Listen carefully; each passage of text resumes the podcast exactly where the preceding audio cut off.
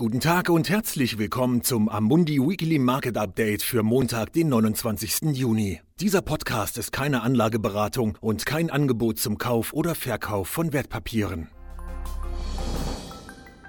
Was wir letzte Woche gesehen haben. Die in der vergangenen Woche veröffentlichten Wirtschaftsindikatoren gaben den Märkten einerseits eine gewisse Beruhigung, andererseits gibt es aber keine klaren Anzeichen für eine Abschwächung der Pandemie. Weltweit gibt es 10 Millionen Infektionen, ein Viertel davon in den Vereinigten Staaten. In Brasilien, Indien und Russland ist noch keine Abflachung der Kurve zu beobachten, sodass die Frage legitim erscheint, ob der Sprintstart der Aktien- und Anleihenmärkte im zweiten Quartal des Jahres nicht zu einem Fehlstart zu werden droht, da es für die Konjunktur schwierig sein kann, schnell und stetig wieder in Gang zu kommen. Zweifellos waren die Zahlen der vergangenen Woche ermutigend, vor allem die KMU-Indizes für viele Länder, darunter Frankreich und das Vereinigte Königreich, die im Juni einen KMU-Wert von über 50 im verarbeitenden Gewerbe verzeichneten, wobei Werte ab 50 auf wirtschaftliches Wachstum hindeuten. Auch in den Vereinigten Staaten erreichte der PMI-Index des verarbeitenden Gewerbes mit 49 fast diese Grenze.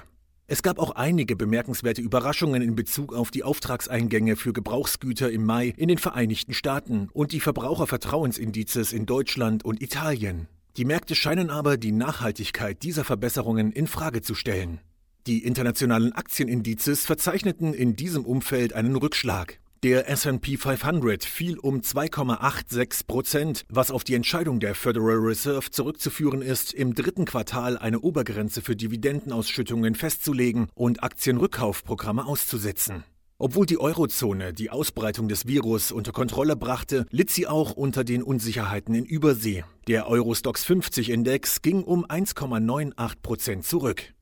Die asiatischen Aktienmärkte und die Märkte der Schwellenländer scheinen sich besser zu halten, was in erster Linie darauf zurückzuführen ist, dass sie zum Zeitpunkt des Kursrutsches an der Wall Street am Freitag ebenfalls bereits geschlossen waren und auch darauf, dass der chinesische Markt am Donnerstag und Freitag geschlossen war. Worauf man diese Woche achten sollte.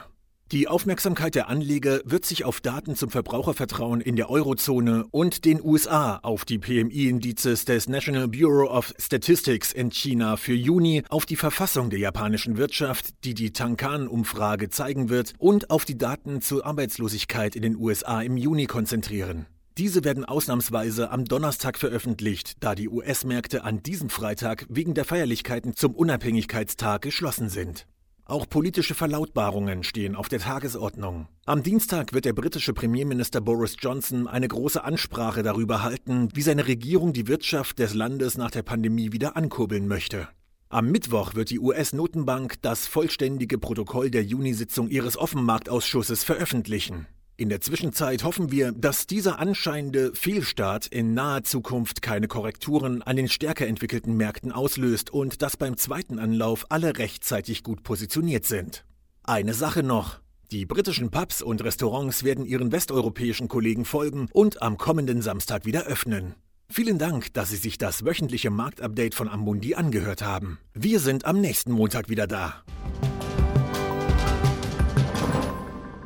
Dieses Material dient nur zu Informationszwecken, ist keine Empfehlung, Finanzanalyse oder Beratung und stellt keine Aufforderung, Einladung oder Angebot zum Kauf oder Verkauf von Wertpapieren und Dienstleistungen dar. Dieses Dokument wird von Amundi herausgegeben und sofern nicht anders angegeben, sind alle geäußerten Ansichten die von Amundi zum Zeitpunkt der Veröffentlichung. Diese Ansichten können jederzeit ohne vorherige Ankündigung aufgrund von Markt- und anderen Bedingungen geändert werden und es kann nicht zugesichert werden, dass Länder, Märkte oder Sektoren sich wie erwartet entwickeln werden.